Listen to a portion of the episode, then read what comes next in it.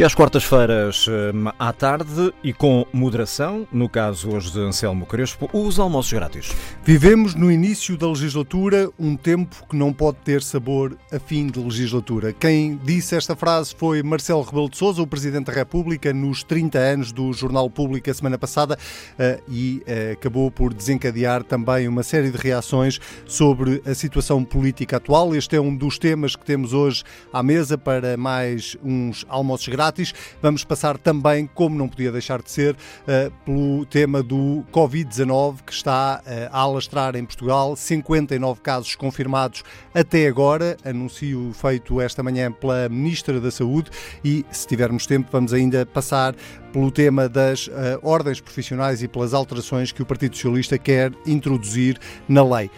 Carlos César, eh, David Justino, os nossos comensais de todas as semanas dos almoços grátis, esta semana com o Carlos César a juntar-se a nós a partir de Ponta Delgada. Sejam os dois muito bem-vindos. Eu vou começar precisamente por si que está mais longe, Carlos César, e pelo tema um, ehm, que tem alimentado a atualidade política, não, eh, a atualidade não política neste caso, mas a atualidade em Portugal e um pouco por todo o mundo, que tem a ver com uh, esta epidemia do coronavírus, do novo coronavírus, para lhe perguntar uh, se até agora uh, uh, os, uh, os serviços públicos em Portugal, o sistema em Portugal tem, tem estado a responder devidamente? Muito boa tarde. Bem, eu creio que é mais ou menos generalizada a ideia de que uh, as autoridades portuguesas têm tido uma ação globalmente positiva uh, no tratamento desta epidemia. Desde logo, temos que considerar que as diligências, as decisões e as medidas que têm sido adotadas eh, não se inserem propriamente num campo eh, de improviso em relação eh, a uma situação como esta, mas inserem-se, por analogia, de outras decisões e de outras consequências e resultados que foram observados nos países que nos precederam uh, nesta uh, epidemia. E, portanto, nós temos aprendido com os outros, sem, uh, no entanto, deixarmos de ter consciência de que a progressão desta epidemia uh, ainda se está, digamos, a processar uh, no nosso país e, em geral, a situação também uh, que envolve a reação dos cidadãos e das instituições eh, que têm reportado a sua conduta às instruções, designadamente da Direção-Geral de Saúde, também tem sido, a meu ver, eh, genericamente positiva. Há um receio, desculpe interromper, há um receio que tem estado latente na, na sociedade portuguesa relativamente à capacidade de resposta do Serviço Nacional de Saúde perante uh, uma epidemia como esta, ainda não é uma pandemia, pode vir a ser Sim. uma pandemia, um, e aqui e ali vão surgindo notícias de que uh, começa a faltar algum material, começa a faltar faltar alguma capacidade de resposta. Ora, sabendo nós, e já falámos aqui nos almoços grátis várias vezes, uh, que há debilidades grandes no Serviço Nacional de Saúde, o Carlos César já o admitiu várias vezes, uh, que garantias é que o Governo pode dar uh, de que, perante a situação que estamos a viver, o Serviço Nacional de Saúde não vai ceder? Bem, eu penso que esse é o grande desafio com que o governo se confronta.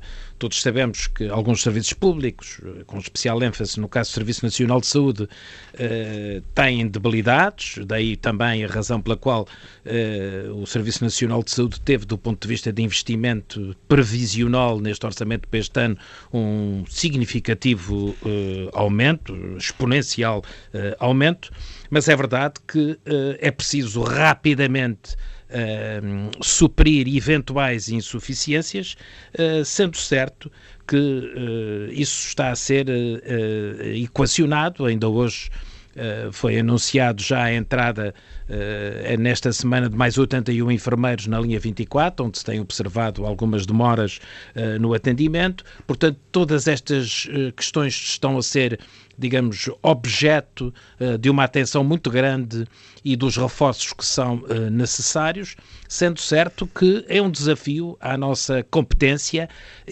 e à nossa capacidade operacional, porque se, é, se existem limitações, essas limitações não são de certeza de natureza financeira.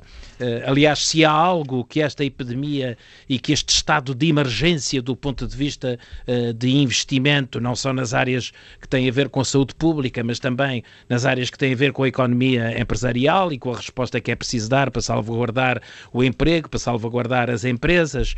Todo este plano organizacional uh, não depende muito de recursos financeiros, porque em boa parte ficou uh, exemplificado. Uma das razões pelas quais é bom ter uh, um excedente orçamental por outro lado, também uh, ficou claro que, do ponto de vista dessa manobra, uh, margem de manobra, não é só o excedente, porque a Comissão Europeia uh, não considerará para o déficit as despesas com medidas excepcionais relativas a essa epidemia. Acresce também que a nossa economia empresarial em Portugal está mais defendida. Uh, também o nosso setor financeiro está mais robusto do que estava uh, a quando da crise uh, internacional. E é sobretudo importante que, do ponto de vista de saúde pública como do ponto de vista económico, haja, digamos, uma grande concatenação do ponto de vista da Europa e do ponto de vista do país, porque nós não estamos à margem do mundo, não estamos à margem da Europa, as economias e as sociedades não funcionam à porta fechada, eh, pelo que ainda antes do pico desta epidemia nós já rezamos pelo seu fim. Este vírus é um vírus que se alimenta da globalização e da negligência, eh, num coquetel imparável, eh, e impõe-se, quer na perspectiva da, da, da, contenção, quer na perspectiva da mitigação, em que entraremos necessariamente, eh, digamos que se eh, haja com competência, com uma coordenação efetiva e clara ao nível das instituições europeias. Eu acho que já são excepcionalmente visíveis uh, alguns dos efeitos dessa epidemia, particularmente no plano económico, mas também uh, nestes desafios com que se colocarão. Se nós tivermos, por exemplo, que fechar escolas, o que é que se faz Uh, uh, como se organiza, digamos, a vida das famílias em Portugal, o que é que o governo uh, e o que é que as instituições e o que é que o Estado pode contribuir para que tudo isso se aconteça com o mínimo de normalidade, como mobilizar ainda mais os nossos profissionais, como estabelecer um diálogo efetivo entre todas as instituições e parceiros que podem contribuir para um bom desempenho. eu acho muito importante que haja da parte dos partidos políticos, por exemplo, uma posição permanentemente construtiva. Uh, não faltará o tempo havido? para que existam críticas. Tem havido? Não gostei de algumas observações que já ouvi, por exemplo, do, uh, do Dr. Mota Pinto, achei que foi uma coisa uh, fora de tempo uh, sobre esta matéria, relacionando a questão do coronavírus com eventuais deteriorações na, na, área económica e indicadores de crescimento. Não me pareceu oportuna essa intervenção, embora estivesse num acontecimento onde necessariamente tinha que falar uh, de previsões, mas uh, o que eu julgo é que nós todos temos que estar concentrados uh, nesta matéria. A palavra deve ser dada a quem tem propostas para fazer ou situações que deve reportar para que elas sejam corrigidas e com esse sentido, porque estamos verdadeiramente numa situação de emergência internacional e, portanto, de emergência nacional. E, portanto, é esse esforço que nós uh, devemos fazer, é nesse esforço que nós nos devemos todos incluir. Vamos, eh, já vamos à questão económica, ou ao lado do impacto económico que uh, este vírus pode ter,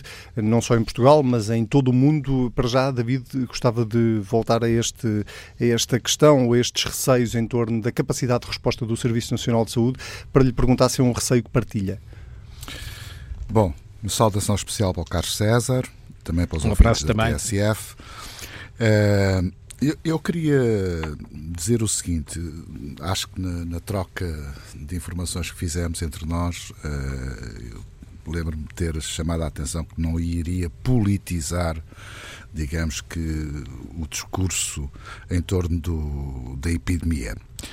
Uh, embora não seja, não, não é difícil agora, eu julgo é que de alguma forma a maior parte dos partidos políticos, nomeadamente os que têm representação parlamentar, têm se portado de forma impecável relativamente, digamos, a esta questão. Não, não vi declarações uh, fora de contexto, aquelas muito agressivas ou acusações, ou seja o que for. Há pequenas coisas, há pequenas coisas e, portanto, também não, não vale a pena nós estarmos a dar muita atenção. E, portanto, também não vou sair desse, desse registro. Não é? Ou seja, uh, aquilo que eu gostaria de chamar a atenção, porque isso vai ter implicações políticas, é duas ou três coisas que eu julgo que são importantes. Primeira, Uh, estamos a lidar com uma epidemia que, pelas suas características, apresenta desafios completamente novos e, de certa forma, imprevisíveis. Ou seja, uh, o fator de contingência uh, numa situação destas é muito elevado porque estamos todos a aprender com isto.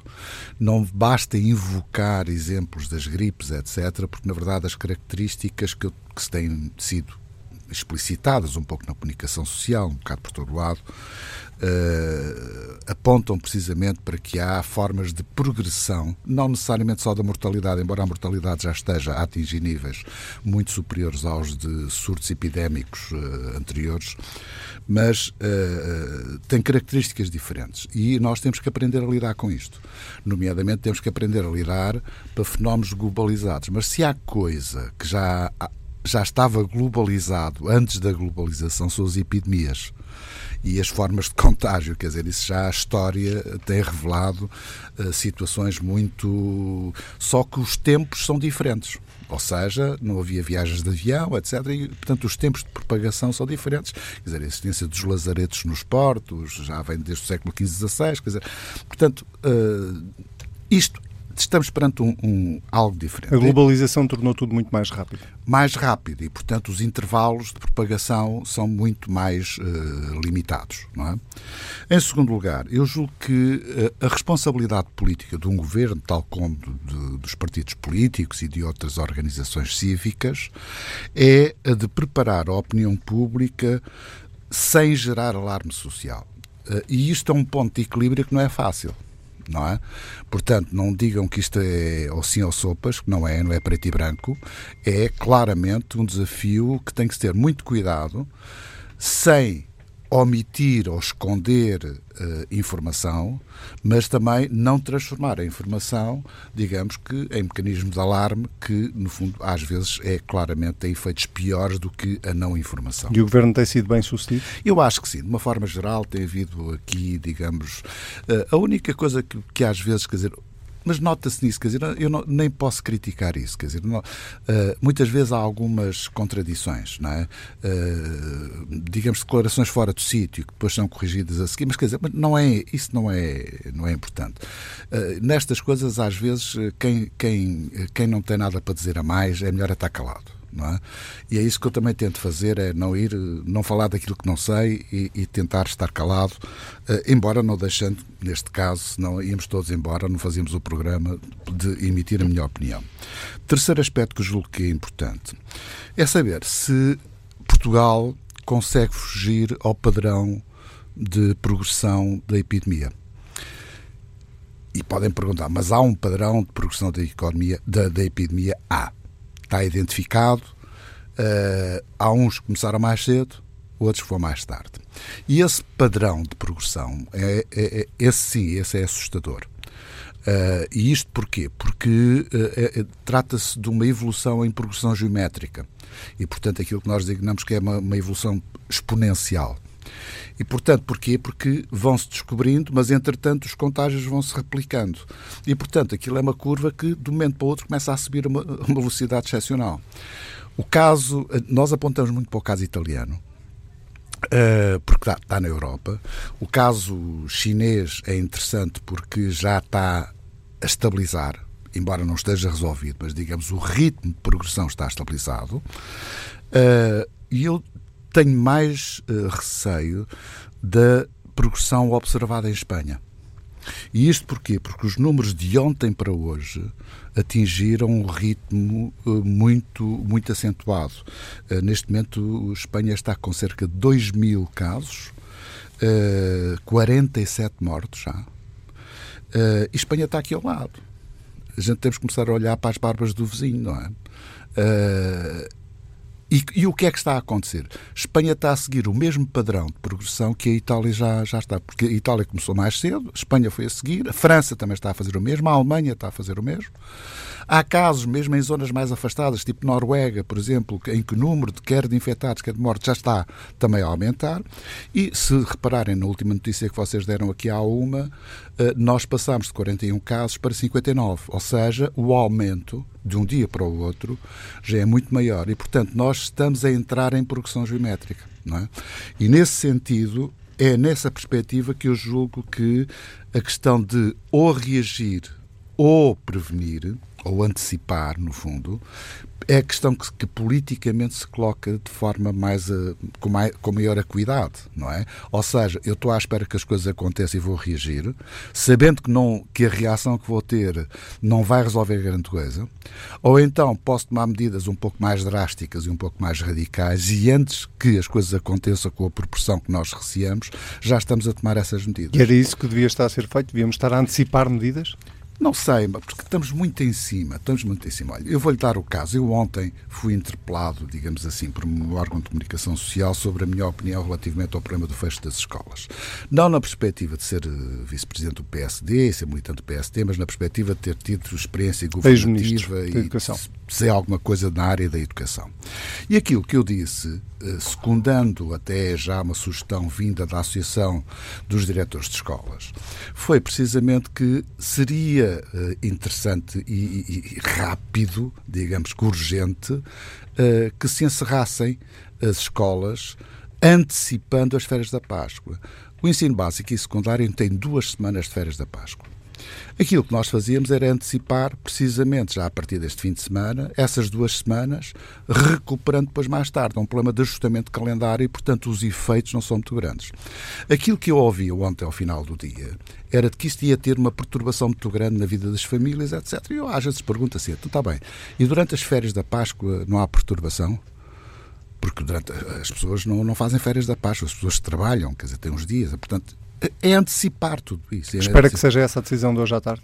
Olha, não sei, estou confiante, estou confiante que a decisão será uma, uma decisão responsável uh, e, portanto, não me quero antecipar porque não sou especialista em epidemiologia, não é?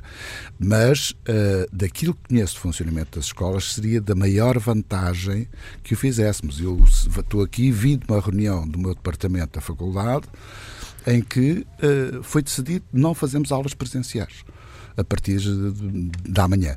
Ou seja, vamos utilizar os meios de comunicação e vamos dar aulas a partir de casa, se for necessário. Não é? Portanto, uh, há maneiras. É claro que no ensino básico e secundário, se calhar, não há mais para se fazer isto, não é? Porque nem todos têm o acesso a esse tipo de tecnologia. Mas, quer dizer, eu acho que era algo, parece uma medida um bocado radical, mas que antecipava, ou seja, prevenia antes que o problema viesse, mesmo sabendo que os grupos etários do, dos miúdos são grupos etários de baixa incidência da epidemia, portanto, são que fogem um bocadinho, digamos, são aqueles que apresentam casos menos uh, numerosos. Mesmo sabendo isso, era uma questão de estancar alguma coisa. Agora, pronto, não, não foi ontem, eu tinha tomado a decisão ontem, digamos assim, mas hoje vai-se aguardar pela decisão do Conselho Nacional de, de, Saúde, de Saúde Pública. Muito bem, tudo bem, não há problema absolutamente nenhum. Acho que é eventualmente mais, mais comedido, só que nós aqui estamos a perder tempo. É? Deixe-me só ir, ir aqui ao, ao, Carlos César para, para um outro aspecto que, que o próprio Carlos já tinha aflorado, que tem a ver com o impacto económico que já está a ter, não é uma coisa que, que estejamos só a antecipar, é, já está a ter um impacto económico grande, um pouco por todo o mundo. Um, Claro que ninguém tem uma bola de cristal e ninguém sabe quanto tempo é que isto vai durar e, portanto, é difícil estimar isso, mas Uh, olhando para Portugal, Carlos César, um, e sobretudo para as contas uh, que estão no Orçamento do Estado para este ano, 2020, um orçamento que o, o Presidente da República ainda está a analisar, um, é relativamente fácil de antecipar que uh, as coisas não vão ser como estavam pensadas e que, por exemplo, o excedente orçamental em 2020 pode, pode cair por terra? Sim, julgo que tem razão. Eu, de qualquer modo, já respondo a essa questão em particular, mas eu creio que nesta questão, por exemplo, do fecho das escolas, eu ouvi essa, essa observação relativamente à antecipação das férias, aliás, vinda de vários setores e de várias eh, pessoas que deram opinião so, sobre essa matéria, mas eu creio que a posição do Governo sobre esse assunto é a mais prudente.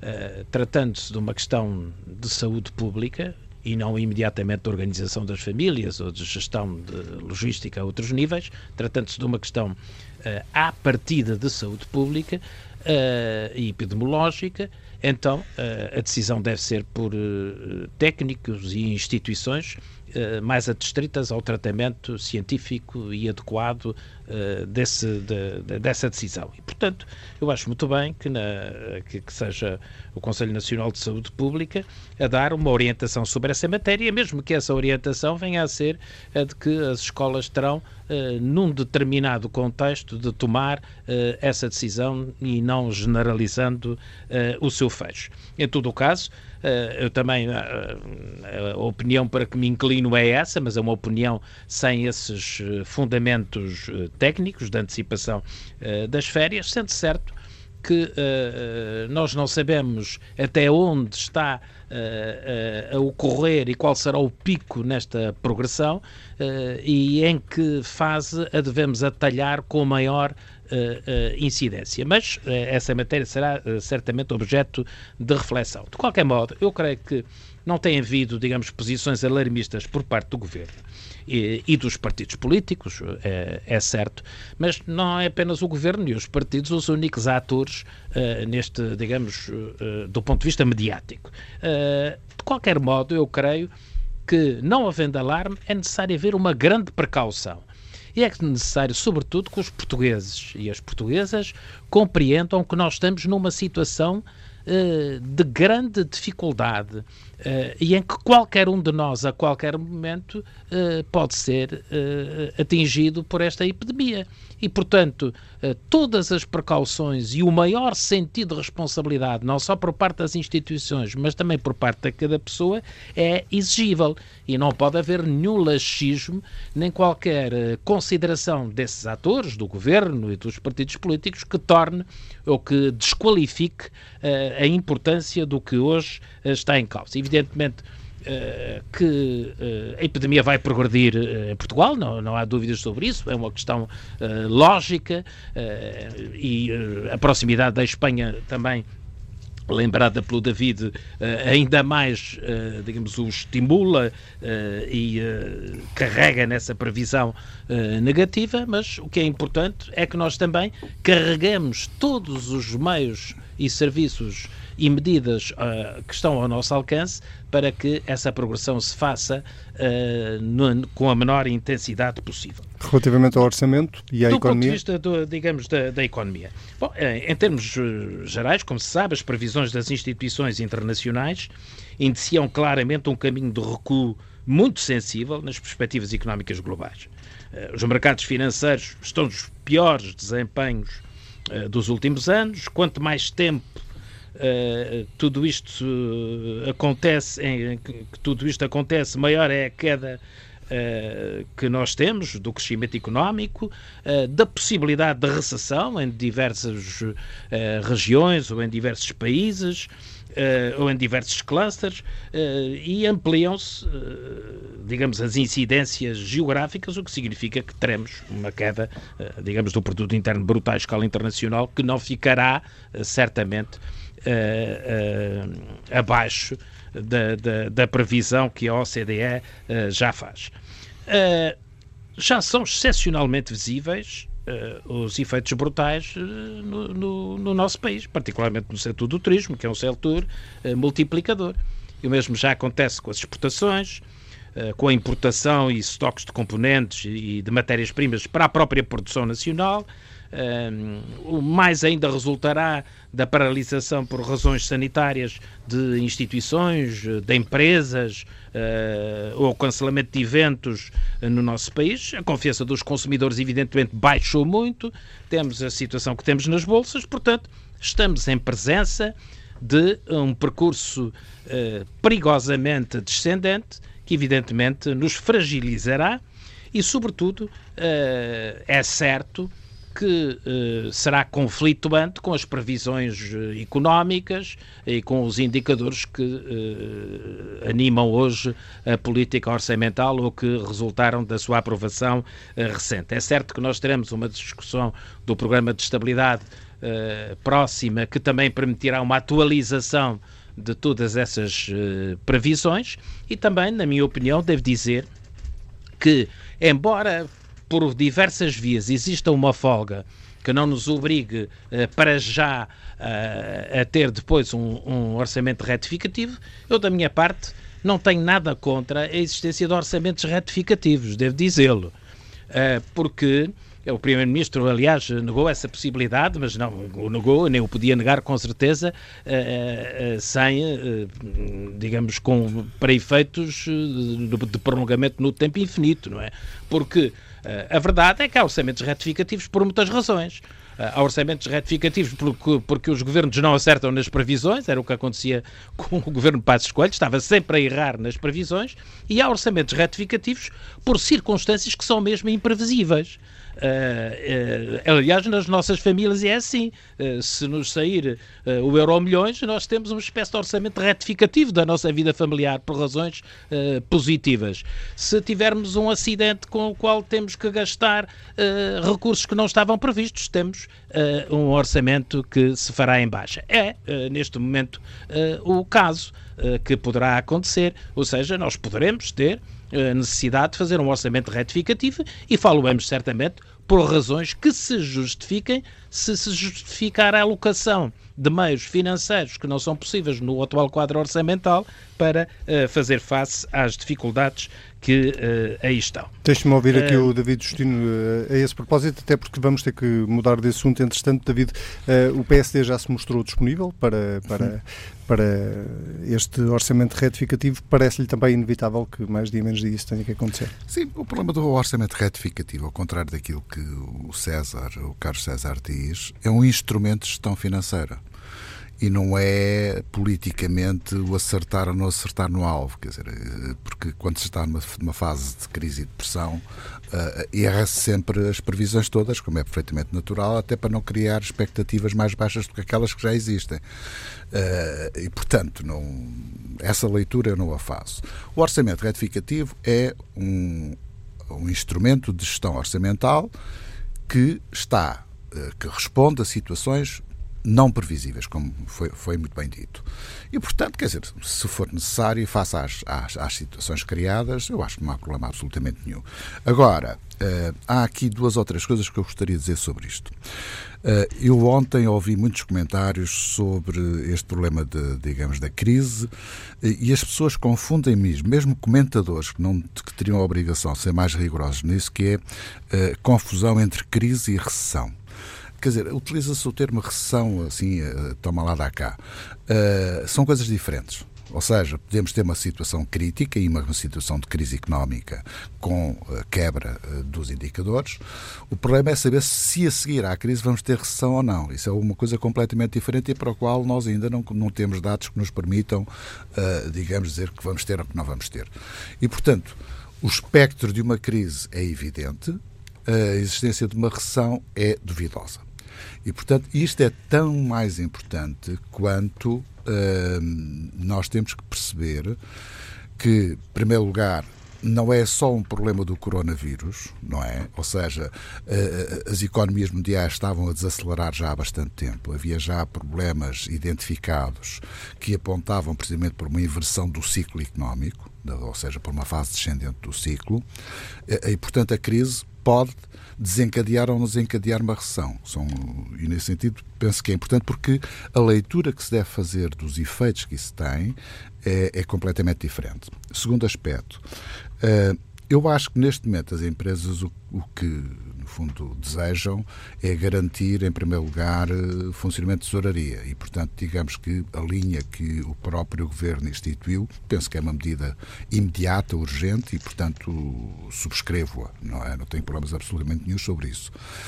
Uh, no sentido de que essa é a primeira dificuldade que as empresas vão enfrentar, nomeadamente quando têm responsabilidades e depois têm umas quebras não previstas nas suas próprias receitas. Agora, nós temos é que olhar precisamente para quais os setores que poderão ser mais afetados. Os setores que são mais afetados são claramente turismo, restauração, o problema das viagens, uh, e esses setores vão ter dificuldades uh, que podem gerar até situações de desemprego, porque o, o o problema não está só nesta fase de expansão da epidemia. O problema é nós começarmos a pensar o que é que vamos ter, que mundo vamos ter e que uh, economias vamos ter depois disto. E se calhar as, há coisas que não voltarão a serem mesmo, pelo menos nos próximos anos. Não é? Uh, e é para isso que nós temos que, em termos económicos, é para isso que nós temos que nos preparar, uh, admitindo que esta, esta epidemia não será eterna e, portanto, tem um, enfim, uma, uma projeção limitada no tempo. Vou, vou ter estou que mais apelar mesmo ao poder de síntese. Estou mais, estou mais preocupado com as situações de desemprego, nomeadamente no setor de turismo e estando-se a aproximar a época estival, aí estou mais preocupado porque, muito provavelmente, nós vamos com o cancelamento de reservas, etc., nós vamos ter eh, um aumento do desemprego nesses setores. Muito bem, vamos, temos 10 minutos, eu eh, pedia, apelava mesmo ao vosso poder de síntese para o nosso outro tema, vem do discurso do Presidente da República, ainda antes de ficar ele próprio de quarentena em casa uh, durante 14 dias, a semana passada, nos, uh, na conferência que assinalou os 30 anos do Jornal Público. Uh, e nessa conferência, Marcelo Rebelo de Souza faz um discurso que para muitos tinha recados direcionados ao governo, mas também aos vários partidos da oposição. Uh, e começava por si, Carlos César, se, uh, e por lhe perguntar exatamente isso, se entendeu nas palavras de Marcelo um recado ao governo, sobretudo quando ele disse a frase que eu, com que comecei este programa: vivemos no início da legislatura um tempo que não pode ter o sabor a fim de legislatura. Isto deixou as orelhas de António Costa a arder? Carlos César? Bom, perdemos o contacto com Carlos César, esperamos conseguir ainda retomá-lo. Nesse caso, começo pelo David Justino uh, e com a mesma pergunta. Uh, isto era um Bem. recado direcionado ao Governo? É claramente direcionado ao governo, quer dizer, eh, digamos que há uma tentativa de dizer que isto é tudo igual, não é? Que o recado é para a oposição e também é para o governo, etc., eh, de forma a minimizar o impacto, mas, digamos, há aqui recados claros, e não é só esse, há mais: eh, baixar a temperatura do ambiente político, estabilidade governativa, uh, com sólida governação, uh, perspectiva sustentável de governação, uh, quer dizer, há ali um uma sequência de declarações e de conceitos que têm claramente a ver com o governo. O problema tem, em grande parte, a ver com a leitura que o Sr. Presidente faz uh, destes últimos casos. É? E, acima de tudo, a atitude que o Governo, o Partido Socialista e, em especial, o Primeiro-Ministro têm tido face a esses mesmos casos. Uh, eu devo confessar que, uh, sem estar a fazer grandes leituras, fiquei muito preocupado. É que, face a estas declarações, o Sr. Primeiro-Ministro dá uma entrevista ao público que tenta uh, fazer uma espécie de controle de danos, não é? E como é que ele faz controle de danos? Atirando para cima do PSD a responsabilidade de tudo isto. Quer dizer, eu, eu fico impressionadíssimo precisamente como é que uh, vem-se falar no problema das PPPs e, diz, e, dizer que aquilo era para atingir o Presidente da Câmara do Porto. Quer dizer, como se andássemos aqui também a fazer leis ou a alterar leis uh, com base na Câmara do Porto, ou na Câmara de Lisboa, na Câmara da Guarda, ou seja qual for. Quer dizer, isto é, é uma, uma clara falta de sentido de eu diria que neste caso é, é irresponsabilidade. O próprio é? Rui Moreira também achou que era direcionado. Pois está claro, mas quer dizer, mas, uh, quando na verdade alinhou no mesmo tom, tem o mesmo tipo de discurso, é, é natural que assim seja. Agora, uh, uh, as acusações que se faz, nomeadamente a deselegância Uh, dá uma sensação que o doutor António Costa perdeu um bocado a cabeça, quer dizer, aquilo que é próprio dele, que é alguma contenção, capacidade e equilíbrio, ele está um bocado aqui desnorteado, não é? E isto tem em grande parte a ver, porque ele finalmente percebeu que entrou para uma rua e só depois de lá estar é que percebeu que é um beco sem saída e daí começa a disparar em todos os sentidos, para cima, para baixo, para a frente, para trás. Uh, portanto, tudo o que apanhar à frente, é, é claro que apanha sempre aqueles que são, têm maior exposição, que são os grandes partidos. E, portanto, nessa perspectiva, julgo que uh, eu preferia entender as declarações do Sr. Primeiro-Ministro, que me parecem ser uma reação às próprias declarações do Sr. Presidente da República, uh, como, digamos, uma oportunidade infeliz mais do que outra coisa qualquer. É melhor, quer dizer... Nem, e não nem... viu nenhum recado que, em que, que, o PSD Sim, pudesse enfiar a carapuça? Alguns deles, eventualmente, nós poderíamos admitir isso. Quer dizer, como não foi especificado, não é? Nós não. Mas agora, o que o Sr. Presidente falou, falei da governação e da sustentabilidade e, acima de tudo, da capacidade de gerar consenso e de não fechar portas. Aquilo que o Dr. António Costa, o Partido Socialista e o Governo andaram a fazer é fechar portas de consenso portas de articulação. Uh, e isso eu julgo que é, que é mau. Por outro lado, aquilo que o Dr. António Costa tenta esconder são as profundas divisões que já se identificam, quer dentro do governo, quer na bancada do Partido Socialista. Quer dizer, aquilo que aconteceu relativamente ao problema da eleição do Dr. Vitalino Canas para o Tribunal Constitucional, em que o PSD é acusado de não cumprir acordos, sabendo eu que há muitos deputados do PSD que votaram a favor sabendo eu que há muitos deputados. Portanto, por cada deputado do PSD que votou a favor, há um deputado do PS que votou contra. E, portanto, essas divisões que tentam disfarçar são muito mais profundas dentro do PS do que propriamente no PSD. Por outro lado, dá a sensação que as pessoas andam entretidíssimas com os problemas de sucessão do Dr. António Costa. Nomeadamente. Quais pessoas? Do Partido Socialista, como é natural, e alguns dirigentes do Partido Socialista. Quer dizer, eu, eu reagia já há uns tempos relativamente às declarações do Dr. Medina, não é? Que Presidente da Câmara de Lisboa, uh, nomeadamente através do problema do aeroporto de Montijo, uh, e aquilo que se nota é. Parece que há uns que não concordam muito com esta tática, calam-se. E depois há outros que, no fundo, carregam até mais não, precisamente na, na hipótese e, acima de tudo, na culpabilização do Partido Social Democrata. Eu, sinceramente, eu acho que a melhor resposta que foi dada foi dada Bem. pelo Dr. Rio nas redes sociais, dizer, olha, não vale a pena a gente estar a responder a isto, não é? E, não obstante, muita gente tenha-lhe pedido, isto é preciso responder, reação, reação mas ele dizia, é melhor não, é melhor não, senão... Sim, sim, porque então estávamos a contribuir precisamente para aquilo que o Sr. Uh, Presidente da República que dizia que é necessário baixar a temperatura do ambiente político. Não é? Carlos é César, é presumo que tenha, espero que tenha estado a ouvir toda a intervenção do David Justino, já conseguimos retomar o contacto Sim, consigo, uh, mas retomava-lhe também a pergunta que lhe fiz. o suficiente para... Dizia eu Sim, que retomava a pergunta que lhe fiz. Para me perceber Talvez seja melhor eu dizer qualquer coisa. Não é? Sim, melhor é. É mais fácil. Pronto. Então, eu uh, ouvi o suficiente para me aperceber, uh, enfim, de uma fase delirante do discurso do David Justino sobre divergências dentro do Partido Socialista. Aliás, o Anselmo Crespo um, tirou uma febre antes de entrar para o estúdio. Destituído de sentido real. É? e também tive a oportunidade de ouvir outra fase do, do, da intervenção do David Justino, em que ele se disfarçou da vozinha, uh, mas que na verdade não Voltámos a perder o contacto com Carlos César. Isto hoje não está definitivamente fácil uh, estabelecermos o contacto com uh, Carlos César, que se junta a estes almoços grátis a partir de Ponta Delgada. A tecnologia não está definitivamente a colaborar. Uh, vou fazer mais uma tentativa para ouvir Carlos César. Não. Uh, não é possível ouvir Carlos César, o que significa que vamos ficar em dívida com, uh, com Carlos não, César para, para a semana que vem. Cedo tempo. Não, não Depois o David já deixa aqui este compromisso de que se dará tempo a Carlos César. Eu, eu se calhar, uh, sugeria que, David, passássemos ao minuto final, neste caso, que por acaso esta semana temos Carlos César. Se ah, já, já voltámos a ouvi-lo. Então, Carlos César, mais dois ou três minutinhos para tentar completar o raciocínio, por favor.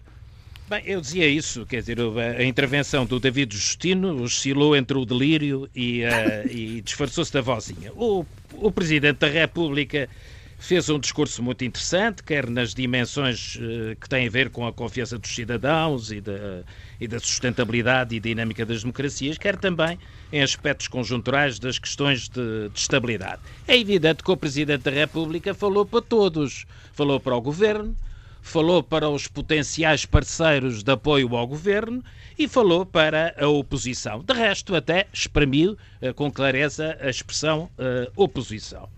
Apelou ao governo e aos partidos para o cumprimento da legislatura de quatro anos, uh, sobretudo tendo em consideração a, a questão da epidemia e a presidência da União Europeia criticou, entre outros, por exemplo, o Presidente da, Repu o Presidente da Assembleia da República pela reação que teve uh, no caso do Chega, uh, falou da crise dos órgãos da comunicação social, de suspeições na defesa, na justiça e na necessidade de conter radic radicalizações. Bem, o que eu gostava de dizer, sumariamente, uh, procurando adaptar-me àquilo que o David Justino estava a tentar colocar, é que o Presidente da República apelou mais uma vez, tal como todos fazemos, para um rumo uh, estável no país. Ora, uh, para isso, para que haja um rumo estável, quer o Governo, quer Estamos claramente com, novamente com dificuldades em ouvir eh, Carlos César, que por motivos claramente de, de, de, tecnologia que não está a colaborar hoje nestes almoços grátis. Carlos César, está-me está a ouvir? Bom, uh, não temos Carlos César definitivamente, a chamada voltou a cair uh, e nós estamos mesmo, mesmo, mesmo no final do, nosso tempo dos almoços grátis. Uh, eu ia só fazer, despedir só fazer uma coisa, oh, oh Anselmo. esta coisa de fazer da vozinha delirante, eu não me importo de, de, o fazer. Agora, não basta fazer acusações dessas, quer dizer, é necessário prová-las e eu, os dados que eu tenho são muito mais consistentes Sim? do que as boas vontades do Carlos César. Voltamos voltámos, já, já voltámos a ter o Carlos César, mas é, agora ficamos sem tempo. O Carlos é César pediu-lhe uma frase para completar. Para. Eu não posso fazer numa frase, eu não posso eh, mostrar a decrepitude, ainda que simpática, das observações que foram feitas numa frase. Fica para a próxima. Então fica prometido que na próxima semana voltamos a este tema uh, e com uh, o tempo devido para o Carlos César poder uh, reagir também a este discurso do Presidente da República, já agora também às palavras de David Justino. Temos mesmo 30 segundos, David, para o minuto final, que esta semana por acaso é seu. Não, o, o minuto final eu não iria além. Eu, eu, aliás, avancei-o há bocado porque foi algo que me tocou e, portanto, fiquei mais sugestionado, que é a forma como o Primeiro-Ministro se dirige ao, ao, líder do maior partido da oposição, ao Dr. Rui Rio, uh, invocando precisamente de que ele não tem uma única ideia para o país e de que uh, não há uh, da parte, digamos, da, da oposição qualquer contributo válido. Isto eh, revela, acima de tudo, eh, uma grande deselegância. E eu julgo que a política não pode entrar uh, nestas, nestas diatribes uh, retóricas, precisamente porque nós temos que manter alguma dignidade, independentemente das opiniões e, acima de tudo, da análise que cada um faz do desempenho do outro. E, portanto, eu acho que era melhor que o doutor António Costa olhasse bem precisamente para os problemas que tem o país e, acima de tudo, aos problemas que tem o governo, do que propriamente andasse a tentar uh, invetivar e, de certa forma, a desvalorizar e a ser mal criado para com o líder da oposição. Portanto, este recado é um recado que fica por aqui na medida em que, como eu disse há bocado, a nossa intenção é baixar mesmo a temperatura política. Aconselho o Sr. Presidente da República e não ir além disso. Muito bem, David Justino, Carlos César, eh, muito obrigado. Nós voltamos a encontrar-nos na próxima semana. Pedi desculpa ao Carlos César, ainda que por motivos alheios à TSF, eh, pelas dificuldades que tivemos em ouvi-lo e em deixá-lo expressar o seu raciocínio, com a promessa de que na próxima semana uh, o ouviremos com toda a atenção. Pedi também desculpa a todos os que nos seguem por, pelas falhas que houve nesta comunicação comunicação até Ponta Delgada, mas com a promessa de que na próxima quarta-feira estamos de volta com mais uns almoços grátis.